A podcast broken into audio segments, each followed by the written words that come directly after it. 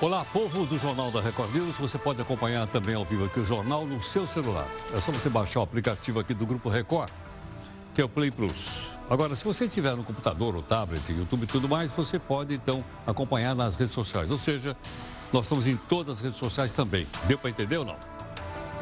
Bom, o Faísca, que é o anti-herói aqui do Jornal da Record News, está aqui toda noite. Hoje se declarou a favor do telemarketing. Olha aí. Ele está no telemarketing. Que negócio é isso aqui? Está revoltado com a decisão do governo de impedir aquelas chamadinhas adoráveis no celular. É que o Faísca, como você está vendo aqui, ele manda mensagens do partido dele. O partido, você sabe, é o PGG, o Partido dos Gatos Gatunos. E ele manda através do telemarketing. E ele, então, está lá, lá. Agora existe um site que impede que isso aconteça. E o Faísca diz que é contra a democracia. Na sua opinião, você não acha que deveria ser o contrário? Ou seja, em vez da gente pedir para eles não mandarem, eles é que deveriam pedir para a gente autorizar a mandar o telemarketing para nós. Mas aqui tudo funciona ao contrário, ok? Gostaria de saber sua opinião a respeito disso. Manda aqui para as redes sociais da nossa Record News. O nosso portal r7.com está mostrando o seguinte, que o Conselho do Ministério Público abre uma reclamação disciplinar contra o Deltan e o Poço Bom. Esses dois aqui são da operação Lava Jato e tiveram, então, eh, conversações divulgadas aqui pelo site de Intercept. Veja também outras notícias para você saber de fato que país é esse. Depois de 76 dias de greve, a justiça determina que, que o metrô de Brasília volte a circular. O novo presidente do BNDES diz que vai abrir a tal da caixa preta do banco. E a Lava Jato peruana faz mais uma vítima. O ex-presidente Toledo é preso, acusado de receber propina de quem? Da Odebrecht.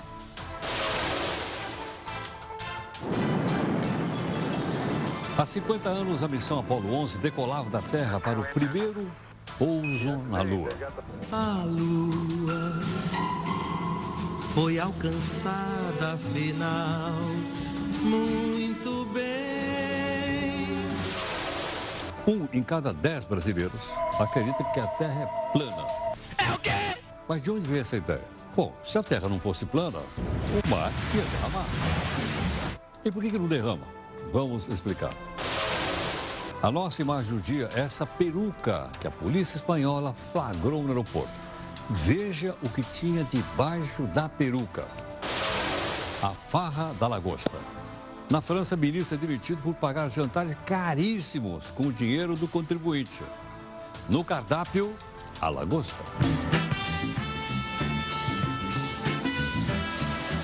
A gaveta do Jornal da Record News. A propósito, já chegaram no Supremo as lagostas brasileiras encomendadas para alimentar os ministros e os vinhos premiados. São bons? Todo mundo odeia o Cris. E as ligações de telemarketing. O site que bloqueia essas deliciosas ligações já recebeu quase 300 mil pedidos de bloqueio. Dudu Bolsonaro vai mesmo ser embaixador na corte dos Trumps? O que, que o Brasil ganha ou perde com isso? Vamos ouvir os dois lados. A polícia fecha uma rinha de galos em Brasília. Calma, calma, calma, não é no Congresso. A propósito, desde quando briga de animais é proibida aqui no Brasil? Você vai ver. Pela segunda vez no ano, parlamentares vão sair de férias. É o recesso do meio de ano. Na sua opinião, eles precisam descansar ou não há assuntos importantes para serem tratados lá? Mande sua opinião para a gente, pode ser aqui através das redes sociais da Record News ou então no meu Zap Zap São Paulo, que é 11 942 128 782. A economia cresce só 6,2% no segundo trimestre. É o pior ritmo em 30 anos. Atenção aí, é na China. Você sabe quanto custaram os atuais partidos políticos nos últimos 10 anos? Só de fundo partidário eles levaram 4 bilhões e meio. Tirados de onde, hein?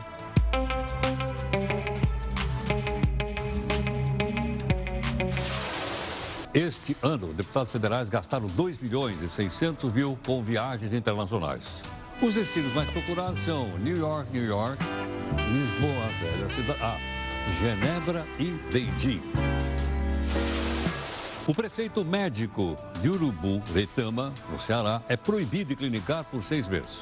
Ele é acusado de abuso contra mulheres pacientes. Este Jornal da Record News é aquele que está em multiplataforma há mais de ano e meio. E através dela você tem participado das lives, três lives aqui dentro do jornal, e cobrado da gente. Busca de isenção e busca de interesse público.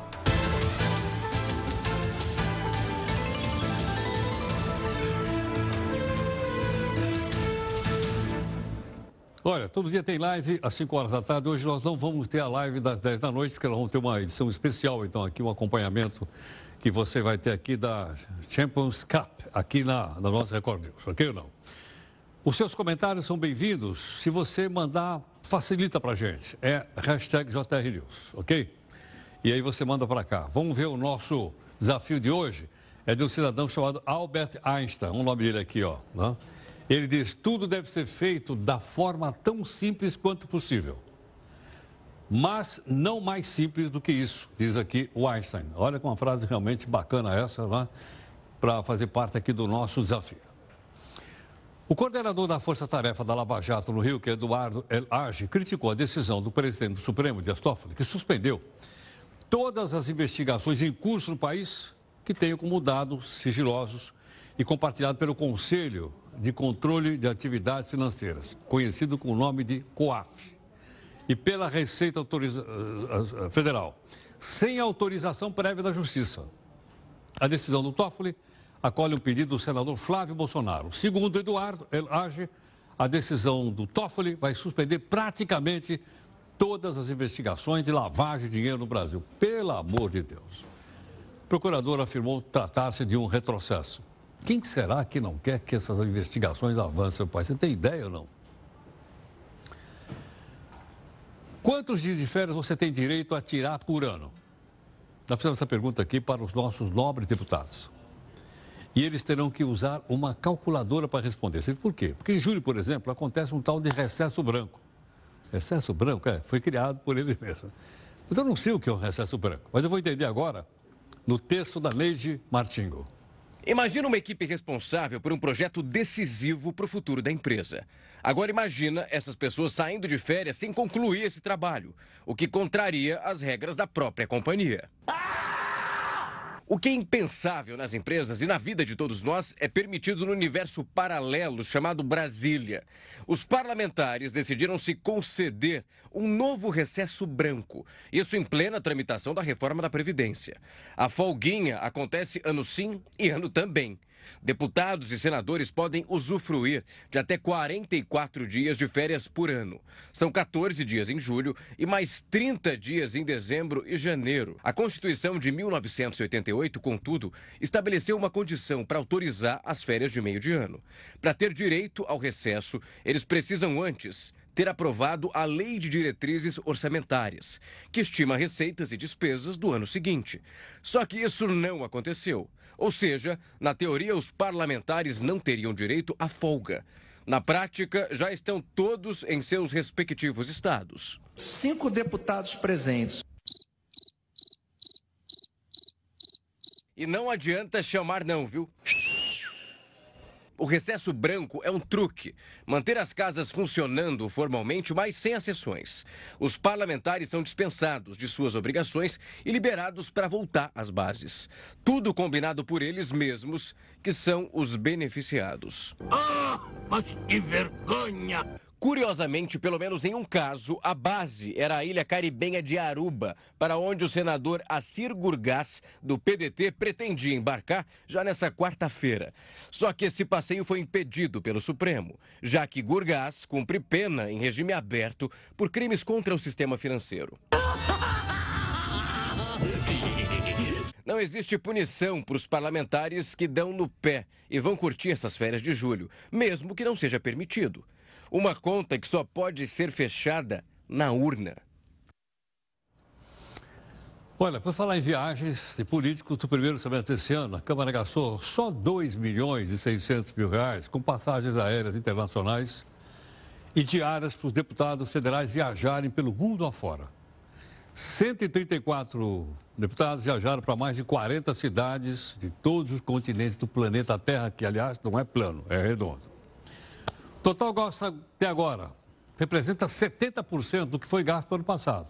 Portanto, estão gastando muito mais. Mas para onde que esse pessoal vai? Dá uma olhadinha aqui no nosso telão mágico, que nós vamos botar para você lá. Olha só, o lugar mais procurado por suas excelências, New York, New York, Lisboa, bela cidade, Genebra, na Suíça. Por que será que o pessoal vai a Genebra, na Suíça? Será que tem banco na Suíça? Bom, enfim.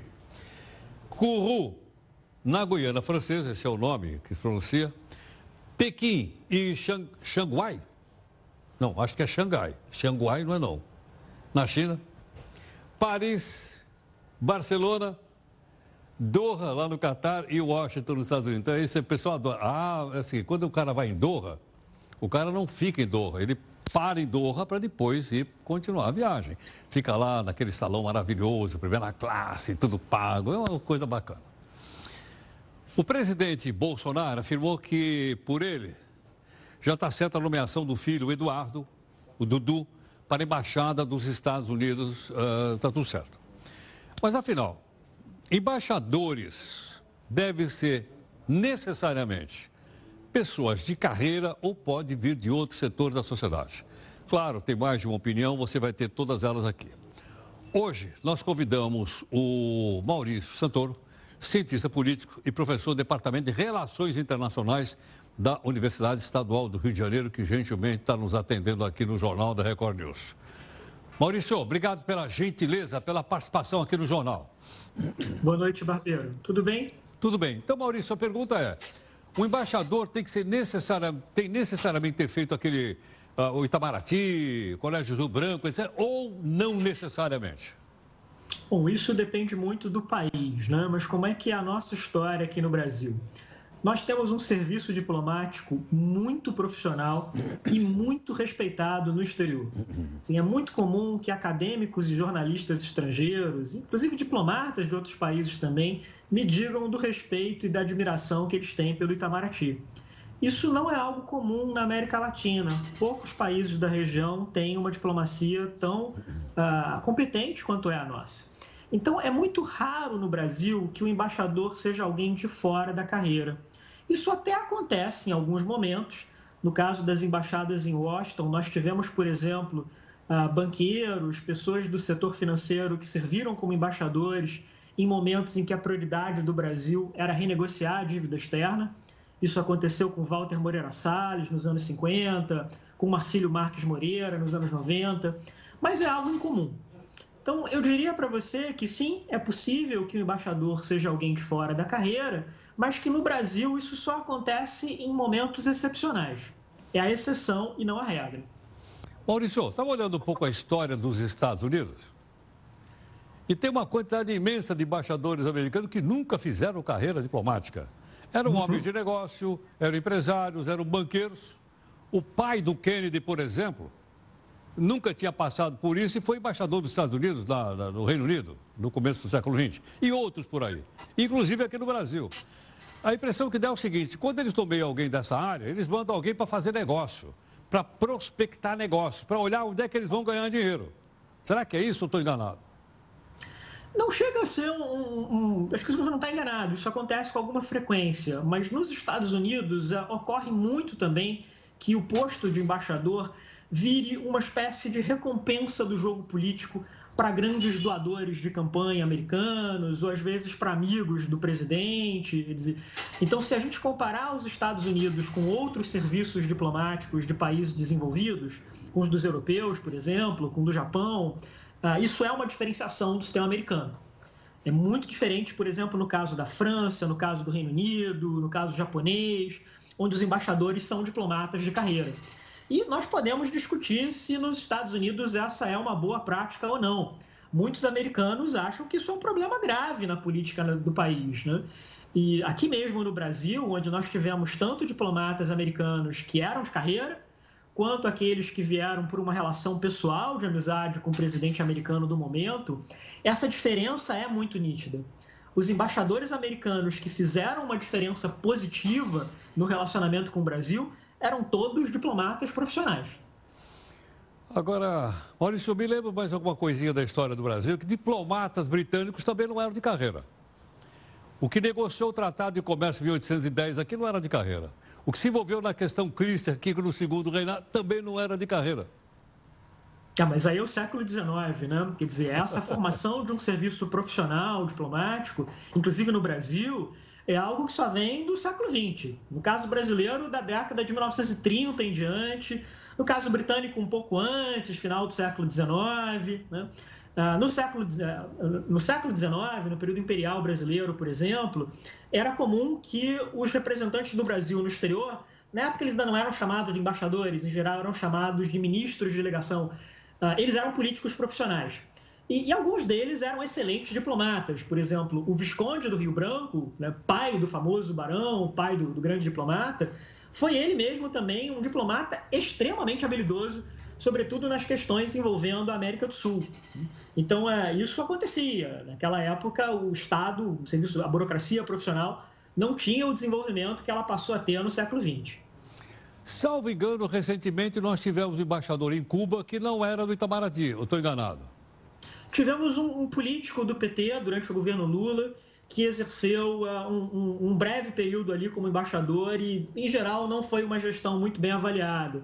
Depois disso, se seguiu uma embaixada profissional. Tá bom. Bom, então, na sua opinião, eu acho que é melhor que tenha alguém que saia do Itamaraty, que está melhor qualificado para representar o país, do que uma pessoa de outra atividade, é isso? De maneira geral, sim. Por exemplo, o último embaixador brasileiro em Washington, que foi o embaixador Sérgio Amaral, era não só um diplomata muito experiente, mas alguém também que tinha exercido cargos políticos importantes. Tinha sido, por exemplo, o ministro da Indústria. Né? Então, ele levou para Washington toda uma bagagem de experiência de vida, de experiência política enorme. É, acho que há momentos, claro, em que é possível ter alguém que não seja da carreira e que faça uma gestão eficiente. Teve os dois casos dos banqueiros que eu mencionei, ou durante a Segunda Guerra Mundial, quando o embaixador brasileiro em Washington foi o político Oswaldo Aranha, que teve um excelente desempenho, foi fundamental para negociar a aliança entre o Brasil e os Estados Unidos durante a Segunda Guerra Mundial. Então, quer dizer, não há uma regra, né? mas eu diria que o, o, normal é que seja um diplomata de carreira. Para ser alguém de fora, tem que ser uma pessoa que leve algo muito excepcional, que leve um diferencial que realmente seja muito relevante e que possa acrescentar aí alguma coisa importante nessas relações bilaterais. Maurício, muito obrigado pela gentileza por atender aqui o Jornal da Record News. Eu que agradeço, Barbeiro. Boa noite. Até mais. Obrigado. Professor Maurício Santoro, cientista político, professor do Departamento de Relações Internacionais da Universidade Estadual do Rio de Janeiro, falando então da possibilidade do Dudu. Dudu é o Eduardo.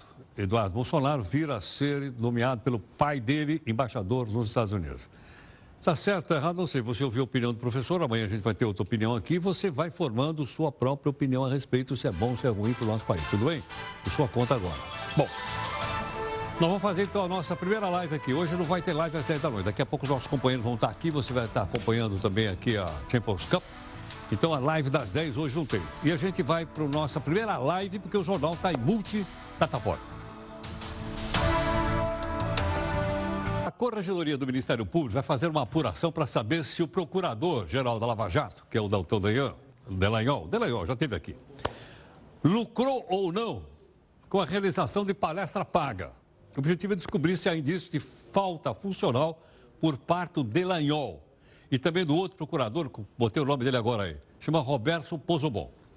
A decisão atende a uma representação apresentada pelo PT que se baseou numa reportagem publicada no site, que tem divulgado uma série de notícias, a gente tem dado aqui também, que se chama The Intercept. A reforma da Previdência. Semanas de debate na Câmara, todo dia a gente falava aqui, a gente tinha sempre duas pessoas falando, uma contra, outra a favor, para o pessoal formar opinião. Mas agora que foi aprovado em primeiro turno, né, será que essa proposta é suficiente, não é suficiente, para a gente poder entender assim de uma maneira mais simples, mais didática? Gentilmente, o Felipe Salto, que é diretor da Instituição Fiscal Independente, do Senado Federal, vai conversar um pouco aqui conosco. O Felipe está aqui no nosso Sky. Felipe, obrigado pela gentileza por atender aqui o Jornal da Record News. Eu que agradeço, Heródoto. É sempre um prazer estar conversando com você. Grato. Felipe, eu sei que as contas todas não foram fechadas ainda, porque teve aqueles destaques, aquilo tudo mais, mas de uma maneira geral, quanto é que se conseguiu alcançar daquela meta que o Paulo Guedes falou que ia ser de 1 trilhão e 100 mil? Ficou em quanto, mais ou menos? Olha, Heródoto, o primeiro ponto que eu gosto sempre de destacar é que o governo talvez tenha criado uma armadilha para ele próprio, porque o ponto central não é um trilhão em 10 anos. Quando a gente fala em previdência, há muitas medidas que têm efeito de longo prazo 20, 30 anos. Então, esse número de um trilhão em 10 anos é isso ou nada, é tudo ou nada, né? ou então vamos para a morte. Não é bem assim. Agora, nós fizemos as contas, né? estão todas uh, publicadas, todas explicadas, a partir do texto que saiu da comissão especial. Ali o nosso número era de 744 bilhões. Com as mudanças do plenário, podem haver algumas desidratações, algumas mudanças, mas a ordem de grandeza é essa. É um número importante, é uma economia significativa, mas mais do que isso, deve-se caminhar, deve-se abrir espaço para um ajuste fiscal que possa de fato ajudar a gente a reequilibrar a grave situação das contas públicas. Felipe, a gente mostrou aqui ao longo do tempo, várias vezes, quanto é que a Previdência Social arrecadava e quanto ela gastava. Então havia um déficit constante. Por isso foi feita essa reforma. Quando é que você acha que vai haver um balanceamento entre aquilo que se arrecada e aquilo que se gasta? É curto prazo, médio prazo, não vai alcançar? Que avaliação você faz? Olha, de fato, é muito difícil a gente enxergar um horizonte de retomada do chamado superávit né, nas contas públicas. Um dos principais responsáveis é a Previdência. É natural que um país como o nosso, ainda muito desigual, tem um nível de pobreza elevado, tenha uma preocupação com isso. Quer dizer, nós não vamos acreditar que, de repente, a gente vai começar a gastar pouco com isso. Não. O, o país está ficando mais velho, o que é algo positivo o SUS, com todos os problemas, e você mostra isso cotidianamente, ele melhorou, ele ajudou a que as pessoas possam estar vivendo mais e tudo mais. Então, esse estado de bem-estar social, como é chamado, que foi em boa medida construído, aprimorado na Constituição de 88, ele tem um custo para ser financiado. Quando a gente discute a reforma da Previdência, é preciso ter esse pano de fundo. Né? Não é, é ser contra ou ser a favor é uma questão de tendência de crescimento desses gastos. O que, que é a despesa de aposentadoria, de pensão? Né? Por que, que ela cresce? Porque você tem uma quantidade de beneficiários que é dado pelo envelhecimento da população, nós estamos vivendo mais a cada dia, a cada ano, e uh, um pagamento de benefício, que é um valor médio que caminha pela inflação, em alguns casos, ou pelo salário mínimo. Quando a gente multiplica essas duas coisas, a gente chega numa despesa. Essa despesa hoje é muito crescente. Então, independentemente da questão do déficit do regime geral, que a maioria das pessoas que estão nos assistindo agora está no regime geral, né, o chamado INSS, ou dos servidores, o que há é um descompasso, né, como você bem colocou, entre a receita e a despesa. Para que isso possa melhorar, não é só a reforma da Previdência, mas ela pode ajudar. Nós temos que recuperar também a economia para que possa arrecadar mais e isso também ajudar nessa tarefa difícil.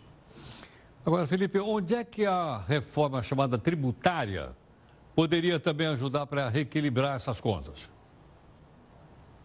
Olha, a reforma tributária, ela é importante porque pode ajudar a simplificar o sistema, pode ajudar a melhorar a vida de quem produz, de quem investe e até mesmo do consumidor. Né? O, o nosso sistema ele é muito regressivo. Por exemplo, uma garrafa d'água que é produzida aqui em Brasília, ou que é produzida em São Paulo, ou que é produzida em Fortaleza, pode ter alíquotas de ICMS totalmente diferentes, né? E elas incidem, né? O imposto indireto ele tem esse problema porque incide da mesma forma, não importa se é rico ou se é pobre. Então, eh, a gente que tem uma renda privilegiada, né, eh, eu costumo dizer que nós precisamos ter noção da distribuição de renda no Brasil. O Brasil ainda é um país muito pobre. Então, a gente paga o mesmo imposto que eh, uma pessoa com uma renda menor do que a nossa. Será que isso é justo? Agora, qual é a preocupação quando se fala em reforma tributária? Tudo que cai aqui no Congresso tende a ter uma pressão para retirar recursos da União e aumentar recursos de estados e municípios, né? Tem essa lógica, né? Então, você pode ter de um lado empresários e a sociedade em geral preocupados, por exemplo, com o tamanho da carga e a complexidade do sistema. Aí você tem os prefeitos e governadores preocupados em aumentar a arrecadação. Como é que a gente vai compatibilizar esses objetivos? Não é trivial. Então, eu costumo ter um pouco de reserva quando a gente vê os colegas economistas dizendo, não, vamos fazer as reformas que aí começa a crescer para valer. Não é bem assim. Crescimento é uma coisa difícil, né? E é difícil, inclusive, de, inclusive, de medir, porque depende da produtividade, depende das exportações, depende da complexidade da indústria, dos setores de maior agregação de valor. Então, eh, nós temos que nos conformar, e é bom que seja assim, nas democracias consolidadas, as reformas e as mudanças são incrementais. Dizer, veja, o governo Fernando Henrique fez mudanças, o governo Lula fez mudanças na Previdência e o governo Dilma fez mudanças. Então, as coisas vão acontecendo. É que, como o quadro está muito difícil, a gente fica nessa expectativa de que as coisas melhorem mais rápido, né? Perfeito. Felipe, obrigado pela gentileza por participar conosco aqui do Jornal da Record News. Muito grato. Imagina, é um prazer, sou seu admirador. Um forte abraço. Muito obrigado. O Felipe Salto é diretor da Instituição Fiscal Independente do Senado Federal, então fazendo aí um balanço para a gente, né, para a gente poder ter uma ideia uh, do impacto que teve essa aprovação da reforma da Previdência e o que é que o país precisa fazer daqui para frente para tentar se equilibrar. Bom, a partir de hoje, você confere aqui todas as emoções do International Champions Cup, aqui na Record News. Os grandes craques do futebol mundial vão estar na pré-temporada mais importante entre os clubes europeus. Olha, ao todo, vão ser 18 jogos em seis países diferentes. Nesta terça-feira, a partir das 9h45 da noite, o primeiro duelo da International Champions Cup. Fiorentina e Guadalajara. É ao vivo na Record News.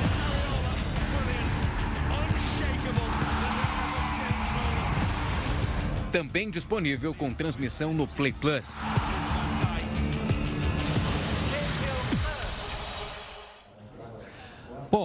O jogo hoje, deixa eu ver aqui quem é o pessoal que está aqui. Dá para mostrar o pessoal aqui não? Oh, gente, os bastidores aqui, ó. A gente está preparando aqui a escalação, tudo. Calma aí, vamos gente. chegar aqui. Calma aí, bastidores. Aqui é mais ou menos isso aqui surpresa. é... Surprise. É, isso aí, isso aí. É, é bom assim, né, Naldo? Tudo favor, bem? Boa noite, gente, gente. então. Tudo bom? Tomé, fica à Boa vontade. noite, tudo bem? Ó, Champions Cup, que a Record News já transmitiu no passado, você lembra bem, Lembro, né, Heródoto? lembro, lembro. Segundo ano consecutivo de International Champions Cup, é considerado o maior torneio de pré-temporada do mundo, porque imagina um torneio, torneiozinho de pré-temporada que tem Real Madrid, Juventus, Manchester United, Tottenham, que foi vice-campeão da Liga dos Campeões, né, também. Então, assim, a nata do futebol europeu está marcando presença nesse torneio, né? É, cada time dando seu cartão de visitas para essa temporada, né? E a gente espera também muito do Tottenham. Foi campeão no ano passado, é, perdeu o título da Copa Europeia de Campeões para o Liverpool, mas enfim, é o time que tem o brasileiro Lucas Moura, que fez três gols na, nas semifinais né, da, da Eurocopa. Então, é, é um torneio que promete muito aí, tanto do... Nesse período tem troca também de jogadores ou os times já estão estáveis? Como é, É, que então eu é? ia falar, tanto do Ah. ponto de vista coletivo, a expectativa é em relação aos jogadores que serão lançados, como o brasileiro Rodrigo, que era do Santos, vai fazer a estreia dele no Real Madrid nessa competição. É, exatamente. É uma, com- como é uma competição, né, Heródoto? É pré-temporada, é, alguns jovens né, jogadores têm a chance de estrear na, na equipe, né? Por exemplo, recém-contratados, como por exemplo o Rodrigo, tem a chance de estrear. Ano passado, por exemplo, foi o Vinícius Júnior, que acabou estreando pelo Real Madrid. Então a gente tem também esse aspecto de pré-temporada e de novidades desses times europeus que, claro, contratam, tem dinheiro para contratar, né?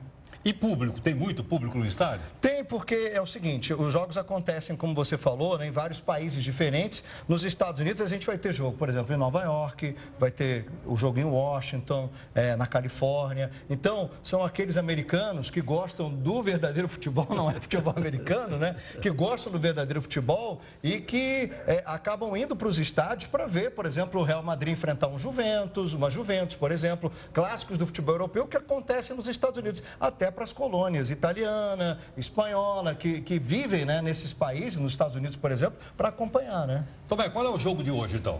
Fiorentina e Chivas. O Fiorentina é aquela velha Fiorentina. É. Era do Mazola ou não? Isso, lá dos anos 60. Foi o primeiro time italiano a decidir uma Copa de, de clubes campeões da Europa. Perdeu para o Real Madrid. Verdade. 57. É um time de muita tradição passou por alguns percalços, na última temporada quase foi rebaixada, mas enfim, terminou em 16º lugar né, no campeonato italiano, mas é um time de, de tradição e vem reformulado aí, comprado por um bilionário americano e a expectativa é de que ele bote dinheiro lá para fazer um super time. Está explicado porque a Fiorentina está nesse torneio jogando nos Estados Unidos também, né? E, e o rival quem é? Chivas Guadalajara, Chivas Guadalajara, que é o único time não europeu né, dessa, dessa competição, é o time convidado, é um time mexicano, claro, tem muitos mexicanos nos Estados Unidos, então você já viu que o público vai ser grande, né? É um time muito popular no México. E tem jogos também na China, em Singapura. Quer dizer, é um, é um campeonato global. global. Exatamente. Global. Não só pelos clubes, também pela disposição geográfica. Exatamente. É tem, vai ter jogo no País de Gales, por exemplo, no País de Gales, vai ter jogo em Londres, no estádio do Tottenham. Então, assim, na Suécia, em Estocolmo. Então, assim, é, é, é espalhado pelo mundo inteiro, a gente pode dizer assim, viu, E em breve, no Brasil ou não? Não, não. Esse torneio. Pô, se uma hora chegar aqui, vai disputar o jogo aqui. Quem sabe, né? Não, Coringão, por tem exemplo. que dar essa ideia. É o calendário. Agora é um, é um torneio de preparação para a temporada, temporada, europeia e mexicana, que é, é compatível é. com a Europa. E, e no Brasil está no meio da temporada, estão né? disputando o campeonato nacional, né? Bom, então daqui a pouquinho, 10 horas da noite, estamos aí. Ao estamos vivo. juntos. Ao vivo. Obrigado, gente. Até Imagina, já. Imagina. Obrigado a você, Muito obrigado. Eu que agradeço. Obrigado. Bom, esse aqui é o Jornal que está em multiplataforma. A gente vai para a nossa segunda live aqui. E hoje nós vamos ter a live das 10, porque nós vamos acompanhar então o Tomé e o Lucas aqui com a, o, esse torneio, um torneio extraordinário, né? Que vai ser mostrado aqui pela Record, ok? Vamos então para a segunda live do jornal. Olha, a equipe que trabalha aqui no Jornal da Record News, hoje à tarde, toda a tarde tem reunião de pauta. O pessoal hoje foi olhar uma notícia sobre uh, o Ministério da Saúde suspende 19 medicamentos. Aí nós fomos atrás, o, o Felipe foi lá no Ministério, pediu lá o que aconteceu. E a coisa é o seguinte: não foi por questões nem de saúde ou por falta de dinheiro que a produção de alguns remédios foi cancelada lá pelo Ministério da Saúde. Mas por quê? Por uma questão chamada burocrática. Segundo o Ministério, a suspensão foi recomendada pela Controladoria Geral da União, escreve aí, CGU, e pelo Tribunal de Contas. Por quê? Porque alguns laboratórios que vendem não cumpriram o contrato com o governo, aí teve que parar. Segundo o Ministério, a maior parte deles não produz remédios. Os que produzem estão com dificuldade de atendimento, a demanda para o sistema de saúde, que já realiza a compra por outros meios. Então está aí, né, para a gente colocar mais ou menos nos trilhos aquilo que a nossa equipe apurou. Bom, vamos falar de colocar uma no... um rosto de uma pessoa numa nota de 50. Não é no Brasil, é lá na, na Inglaterra. Um cientista chamado Alan Turing é o cara que vai estampar nota de 50 libras, pound em inglês. O nome dele estava em uma lista com mais de 200 mil indicações, imagine só. Mas, afinal de contas, por que, que o povo inglês escolheu esse cientista? Você confere aqui no texto da Jéssica Veloso. O matemático e cientista Alan Turing nasceu em Londres e, graças à contribuição dele em relação à ciência, foi escolhido como novo rosto da nota de 50 libras. Ele chegou a concorrer com nomes como o do físico Stephen Hawking, conhecido como um dos mais renomados cientistas do século. Alan Turing foi o pai da computação e da inteligência artificial. Durante a Segunda Guerra, inventou a máquina eletromecânica, que foi chamada de a máquina de Turing. O aparelho ajudou a decifrar os códigos criptografados pela máquina Enigma, usada pela Marinha da Alemanha na situação no fim de 2021 e além da, da ciência da computação, vai ser carregada nos bolsos e nas carteiras de muita gente por aí. Olha, acho que eu dei uma mancada. Sabe qual foi? Eu desconfio, Você viu outras notas de 50 libras ali com o rosto de outras pessoas. Por que, que eles estão trocando? Tirando de umas pessoas e colocando outras. Salvo engano, eu vou conferir isso direitinho, amanhã eu volto aqui no jornal para explicar direitinho. Eles estão trocando o dinheiro que é de papel moeda por um, por um, por um papel plástico. Será que é isso? Não sei. Vou apurar, amanhã a gente comenta aqui, tudo bem? Bom, vamos para a terceira live desse jornal multiplataforma para você fazer mais comentários.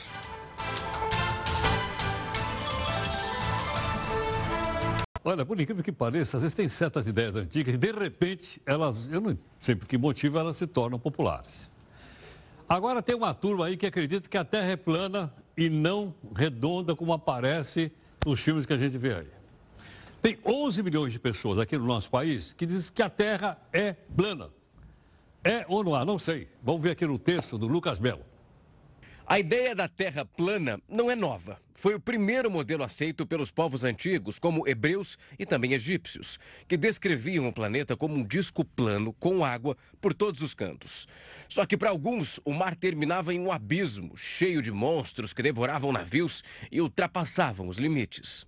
Várias civilizações, como indígenas, chineses e nórdicos, tinham conceitos diferentes do que havia nos extremos do planeta, mas defendiam que a Terra era plana como uma grande planície parada no espaço e com o Sol girando em torno dela. Sabia não? O primeiro a manifestar uma ideia da Terra esférica foi Pitágoras, filósofo grego do século VI a.C. Sua teoria foi aperfeiçoada e melhorada por Aristóteles, também na Grécia Antiga. Mas quem nunca ouviu que a Terra era plana e amplamente aceita por estudiosos durante a Idade Média? A ideia podia ser comum entre os mais ignorantes, mas a maioria das pessoas com estudos e até a Igreja Católica já tinham consciência de que a Terra era esférica neste período. Recentemente, a teoria da Terra plana ganhou novamente força com os vídeos criados no YouTube. Um dos idealizadores dessa ideia, o americano Mark Sargent, tem a sua história contada no documentário A Terra é Plana, disponível no Netflix.